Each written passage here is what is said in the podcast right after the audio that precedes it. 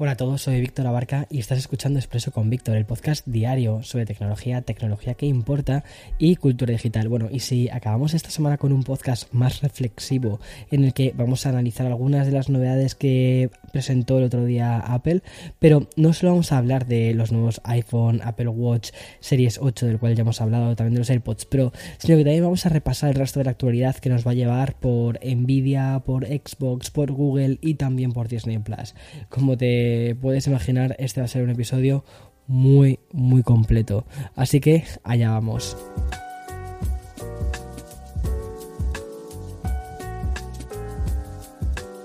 Bueno, no sé cómo estás tú. Yo estoy bastante, bastante agotado porque seguimos procesando todo lo que hemos vivido estos días en el Steve Jobs Theater. No sé si llegaste a ver el vídeo del otro día.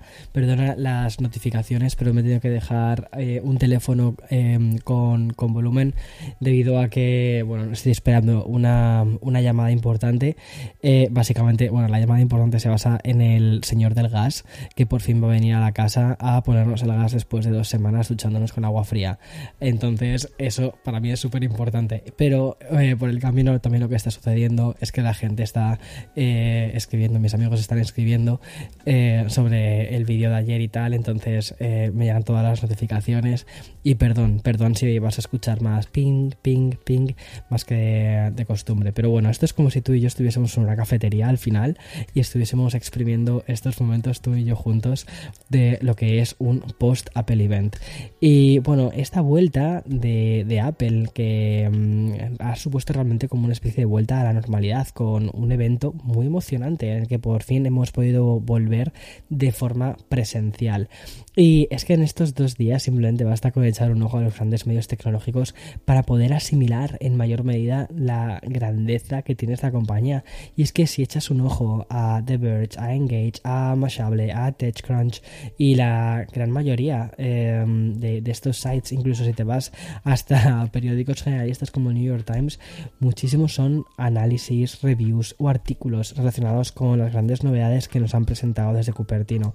Y aunque vamos a tener tiempo de ir probando y testeando estos nuevos dispositivos, sí que hay unas cuantas conclusiones que podemos ir haciendo ya. Por ejemplo, para empezar, nos vamos a parar primero en la guinda del pastel, porque tanto el iPhone 14 eh, Pro como el iPhone 14 Pro Max han sido reservados para el final y el resultado y todo este hype ha merecido mucho la pena. Y es que el nuevo Notch, que ha sido bautizado como la Dynamic Island, sigue volviéndonos loquísimos y es que no es para menos, pero a su vez también hemos estado observando una pequeña cara y es que por primera vez en la historia un teléfono de Apple va a superar esa barrera psicológica de los 2.000 euros. En España el modelo de un tera del iPhone 14 Max va a salir a la venta por 2.119 euros. Es una pasada, ¿eh? Y básicamente esto representa un incremento del 20% respecto al modelo anterior con el mismo almacenamiento. Eh, esa es es fuerte. Y la nueva generación, además del iPhone, también ha supuesto el adiós a las versiones mini, aunque aún puedes adquirir el tan querido iPhone 13 mini y mm, con una capacidad de 128 GB. Apple además no ha querido incluir un smartphone de 5,4 pulgadas y va mm, a ir perpetuando eh, más bien las 6,1 eh, en adelante y las 6,7. Personalmente yo creo que efectivamente sí que va a haber un teléfono de 5,4. El mini va a terminar evolucionando al iPhone SE. Eh, el iPhone SE, el Special Edition, al final es un iPhone más pequeño y considero que el diseño del iPhone SE actual de tercera generación es un iPhone completamente anacrónico, eh, con esos marcos grandes con el Touch ID y todo esto tiene que cambiar, todo esto va a evolucionar. ¿Y hacia qué diseño? Pues hacia el diseño todo pantalla, probablemente no veamos una pantalla OLED, sino que veamos una pantalla LCD, es muy probable que pase algo así, y que se termine bautizándose como el iPhone nuevo SE y que sí que las 5,4 pulgadas sigan estando. ¿Por qué? Porque sí creo que hay una demanda, no demasiado grande, pero sí creo que hay una demanda de los teléfonos pequeños, no tanto como para hacer un como para hacerlo tan presente dentro de un lineup y hacer eh, marquesinas, publicidad y todo esto, pero sí como oye, que seguimos vendiendo este tipo de producto. Y, creo que sí, que sí que lo va a estar, sí que creo que las tengo como 4 pulgadas van a estar dentro del lineup, pero de un formato en un formato eh, diferente al que estamos acostumbrados. Y bueno, como te digo también a cambio, hay también una tercera lectura de todo esto. Y lo que sí que han diseñado los de Cupertino es que este nuevo iPhone más grande, el de es el 14 Plus, y es una especie de hermano mayor del modelo estándar. Si bien es cierto, vale, que la versión Plus no mejora mucho en ciertas prestaciones, ya que al final termina incluyendo el chip Bionic A15, que es el que es el mismo que vimos el año pasado, con un poquito más de RAM, ¿vale? También tiene el mismo aspecto fotográfico y hasta el notch eh, también sí que lo trae de nuevo, sí que es el protagonista de dos características que lo han perfeccionado, que son la pantalla de 6,7 pulgadas y una mayor duración de batería. A mí personalmente considero que el iPhone 14 Plus es, eh, o sea, sí que me parece bastante interesante. Sin embargo, el iPhone 14 normal no me lo parece tanto. O sea, ya te contaré mucho más de esto cuando haga la review en su momento. Pero tengo, tengo mis, eh, tengo mis eh, cosas que decir sobre esto. Bueno, y volviendo por un, por un momento, ¿vale? A los modelos estrellas, ¿vale? Tenemos que tenernos de nuevo en, ese, en la espectacular Dynamic Island, porque además de las mejoras de las versiones Pro y Pro Max con el chip A16 y la cámara de 48 megapíxeles, Apple también ha revolucionado, ¿vale? Ese famoso notch con una combinación muy interesante entre lo que es software y hardware. Y otro aspecto que además ha salido muy bien eh, hacer y también que ha sido quizás algo eclipsado por esta dinámica Island ha sido el modo Always On, que mm, dejará el iPhone Pro y Pro Max siempre encendidos. Lo que va a hacer es atenuar el fondo de pantalla cuando esté bloqueado para seguir mostrando notificaciones sin que esto suponga un mayor consumo de batería. Esto me parece muy interesante. Y ya la quinta conclusión que más nos ha podido llamar la atención de todo, de todo este evento y que además ha sido la apuesta total y definitiva por la seguridad hacia el usuario. Apple se pone el disfraz un poquito como casi de superhéroe de Marvel, ¿no? Y va a velar por nuestra integridad física y lo hará de diferentes formas y también en diferentes dispositivos porque va a estar desde la conectividad por satélite de en los nuevos eh, iPhone 14 Pro, bueno, todos, toda la gama del iPhone 14 y es que el sensor, ¿vale? No solo tan, o sea, además de poder conectarnos eh, por satélite y demás, también han incluido una cosa nueva y es que el sensor no solo va a detectar caídas, sino que también va a detectar un, nuevo motor, ¿vale? Va a detectar accidentes automovilísticos y esta función va a calibrar el detalle en, donde, donde ha sucedido este accidente. También eh, va a permitir al usuario notificar a los servicios de emergencias y si por lo que sea el usuario está atrapado, no puede mm, darle al botón de llamar, si a los 10 segundos no se realiza una respuesta, el teléfono va a llamar directamente a emergencias, va a mandar una notificación de emergencias, es decir, ha habido un choque, es un choque grave y eh, el usuario no está respondiendo, está en esta ubicación, quizá por él. Y bien, esas funciones de seguridad además me llevan a la sexta lectura que he extraído tras estos primeros días de reflexión y es un análisis que también he podido descubrir en medios tan reputados como es The Verge que estrena además nuevo diseño. Y es que Apple ha decidido dejar más de lado la vertiente más relacionada con el lujo para, para decantarse a los usuarios más deportistas con el Apple Watch. Y es que el, bueno, sobre todo con el Apple Watch eh, Series 8 Ultra, que al final es un reloj súper potente, es un reloj inteligente, además a prueba de golpes, caídas, también te permite hacer submarinismo y también escalada. Y es que esta versión mejorada del Series 8 no solo es que cuente con una caja de titanio de 49 milímetros, sino que además agrega el botón de acción para poder personalizarlo y una serie de aplicaciones relacionadas con la parte de submarinismo. Me llamó bastante la atención cuando pude probarlo, ¿vale? Porque mm, eh, siempre, bueno, estuvimos como diciendo que van a poner un, tanque de agua, no sé qué. Bueno, nos así como una demo simplemente visual para poder enseñarnos cómo funciona la aplicación y tal. Pero eh, esto yo creo que este hay que ponerlo a prueba de verdad con, algo de, de submarinismo. Y ya por último, ¿vale? Nos vamos a detener también durante unos segundos en el dispositivo que ha recibido menos ruido mediático, que ha sido la nueva generación de los AirPods Pro de segunda generación, que sí que ha quedado un poquito eclipsada, ¿vale? Por los nuevos iPhone 14 Pro y también por el Apple Watch Ultra, pero no podemos sino que destacar su, nuevo chip H2, que mm, lo que hace también es integrar la parte de audio espacial y mm, una mejora en la parte de cancelación de ruido que me ha llamado mucho la atención. En Steve Jobs Theater había muchísimo ruido y mm, fue ponérmelos y es que dejas de percibir el ruido. Y una cosa que me quedé también súper loco es que, por ejemplo, sí que detecta muy bien las voces cuando están dirigidas hacia ti. Entonces, la persona que me estaba haciendo la demo, hubo un momento pues que tenía puesto lo de cancelación de ruido, pero que se fijase en la voz que tengo de la persona de delante, ¿no? Eh, y entonces, cuando me estaba hablando esta persona, como que sí que la entendía, así que mm, su voz estaba siendo como filtrada por el auricular. Muy loco eso, ¿vale? O sea, me llama muchísimo la atención. Y mm, bueno, va, a ofrecer diferentes niveles de cancelación según el entorno, lo cual también es, algo que ya hemos visto en otros auriculares, que yo siempre suelo tener de forma eh, desactivada, pero bueno, sí que es cierto que, mm, tiene su utilidad, porque no es lo mismo, por ejemplo, estar en un entorno de oficina y tener la cancelación ahí, que puede tener una cancelación muchísimo más pequeñita y sobre todo orientada que cuando una persona esté en el escritorio de al lado y te diga, oye, eh, fulanito, eh, me puedes enviar este documento, me puedes enviar este otro, que puedas prestar atención a esa persona, puedas enfocarte a esa persona, que, por ejemplo, cuando sales a la calle y hay un ruido grande, como por ejemplo, yo que sé, el de una taladradora, ¿no? De, de, de suelo pues ese tipo de cosas poderlas diferenciar. Y bien, voy a hacer una pequeña pausa y me voy a ir al, siguiente bloque que, como te dije antes, Apple había eclipsado toda la, toda la actualidad tecnológica, pero sí que hay más cosas más allá de, de, todo de todo lo nuevo que ha anunciado Apple. Y eso te lo voy a contar después de esta pequeña pausa.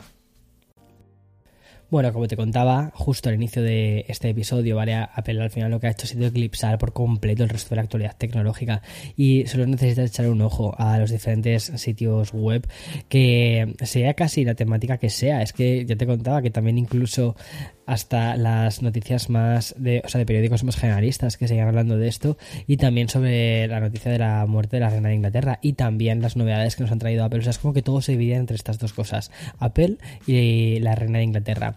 Y aún así, en Expreso, ¿vale? hemos estado ahí arañando un poquito de internet y sin necesidad de acabar el metaverso, ¿vale? He encontrado más cosas que tengo que contarte. Por ejemplo, que Nvidia ha confirmado que la conferencia de tecnología de GPU va a comenzar el próximo 20 de septiembre. Será a las 11 de la mañana, se va a hacer aquí en Nueva York, cuando el CEO de la compañía dé su discurso de apertura. Y por cierto, es un evento en el que podremos seguir tanto en Twitch como en YouTube. Me llama muchísimo la atención ¿no? que las plataformas estén ya eh, diciendo los directos hacen en Twitch. Muy, muy, muy curioso. Y como te contaba también, ¿no? también un poco eclipsadas por las noticias de Apple, han quedado las noticias de otra megacorporación como es Google. Y es que la compañía ha anunciado una serie de mejoras para Android que son bastante interesantes. Por ejemplo, la función de Near Share que mm, ha sido definida como una especie de equivalente de airdrop. Y es que Nearshare lo que nos va a permitir es compartir eh, archivos de manera muchísimo más sencilla entre dispositivos Android, incluyendo teléfonos, tablets y también Chromebooks. Siempre, como te digo, dentro del ecosistema de Google, que está formado por Chromebooks. Y es que Nearshare mm, se va a implementar en las próximas semanas y va a permitir transferir archivos como fotografías, vídeos con una selección de dispositivos. O sea, tan solo vas a tener que iniciar sesión en la cuenta de Google desde el menú para poder compartir rápidamente archivos entre estos. Y del mismo modo, ¿vale? las transferencias se van a hacer de forma automática, incluso con la pantalla apagada. Y en un plano mucho más lúdico, Google también ha anunciado opciones que van a llegar a Google Meet. Concretamente, las nuevas funciones van a permitir el vídeo en vivo de YouTube o juegos clásicos de forma simultánea con hasta 100 contactos que tengamos. Y esta implementación va a llegar a los teléfonos y también a las tablets de Android. Y en la misma línea, la compañía ha y he dicho así, además entrecomillado, toneladas de nuevas combinaciones de Emoji Kitchen, las cuales van a estar disponibles como stickers a través del Gboard, desde el teclado de Google. Y ya por último hay que destacar una de estas actualizaciones que mm, abrazan la inclusividad y que de hecho a mí personalmente me gustan mucho porque tienen que estar.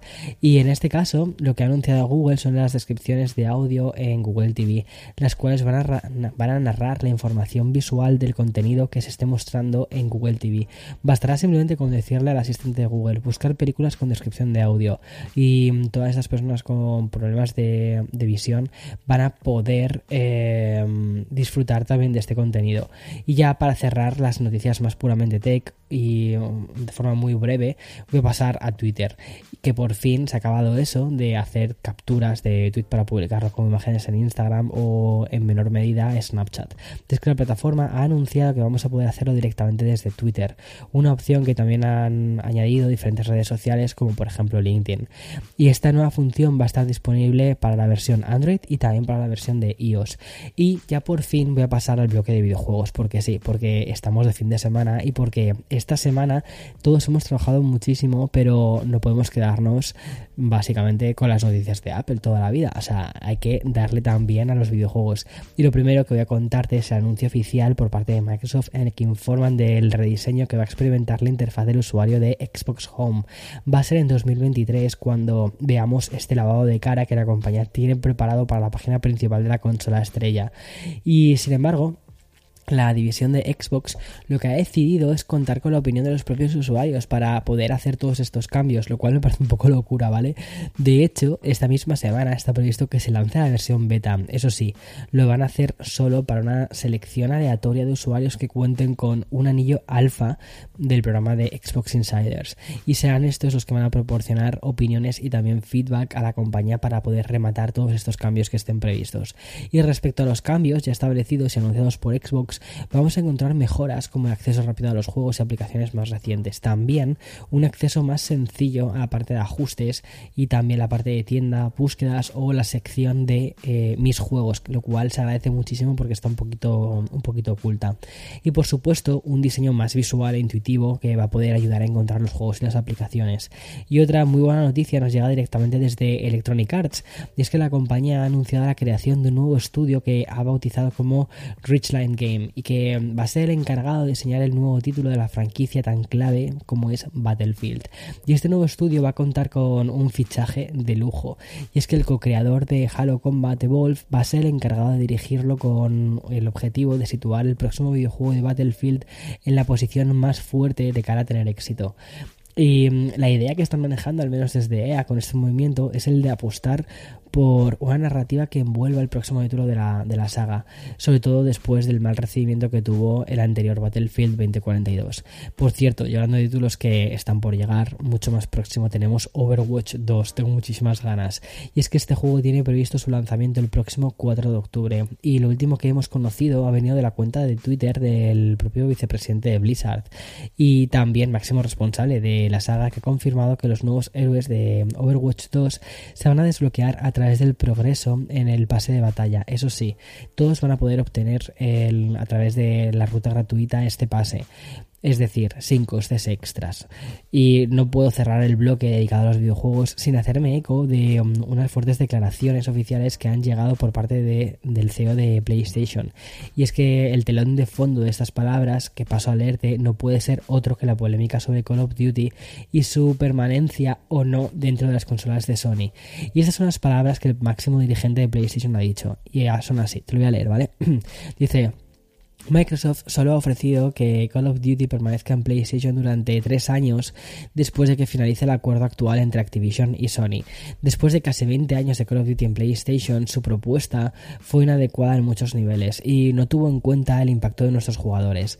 Queremos garantizar que los jugadores de PlayStation continúen teniendo la experiencia Call of Duty de la más alta calidad y la propuesta de Microsoft socava este principio. Bueno, chico, pues no sé qué decirte, vas a haber comprado el estudio.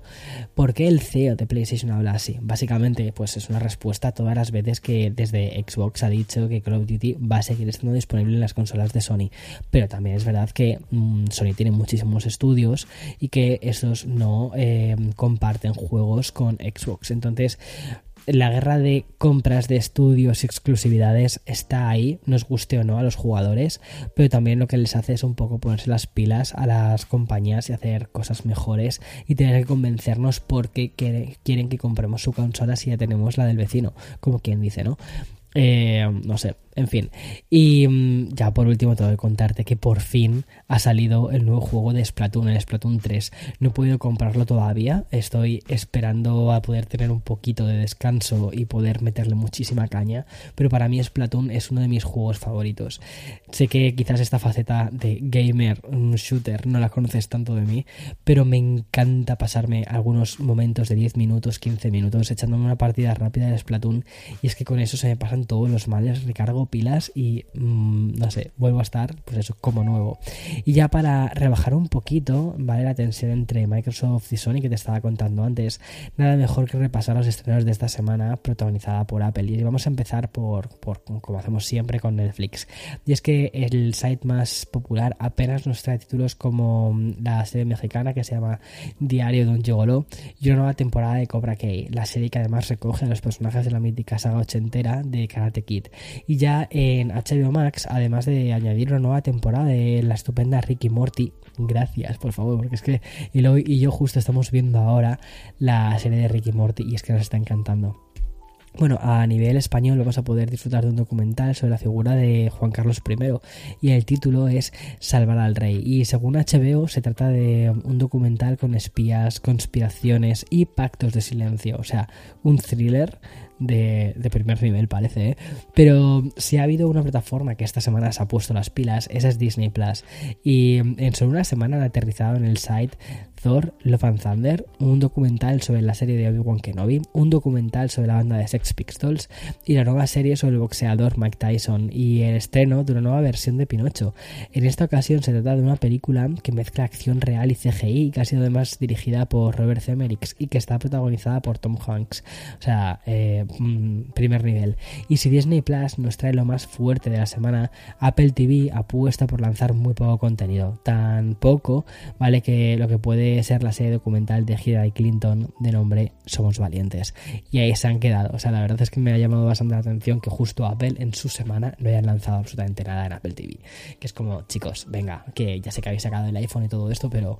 Eh, y la gente de Apple TV, que, que, que, venga, sacad cositas. Que queremos, que queremos cositas aquí. No me parece que mm, además no no hubo ninguna mención a nuevas series, excepto, excepto, hubo una cosa muy interesante en el tráiler que se vio ahí como Severance 2, que eso mola. En fin, hasta aquí el episodio de hoy y mañana, como siempre, más y mejor. Chao.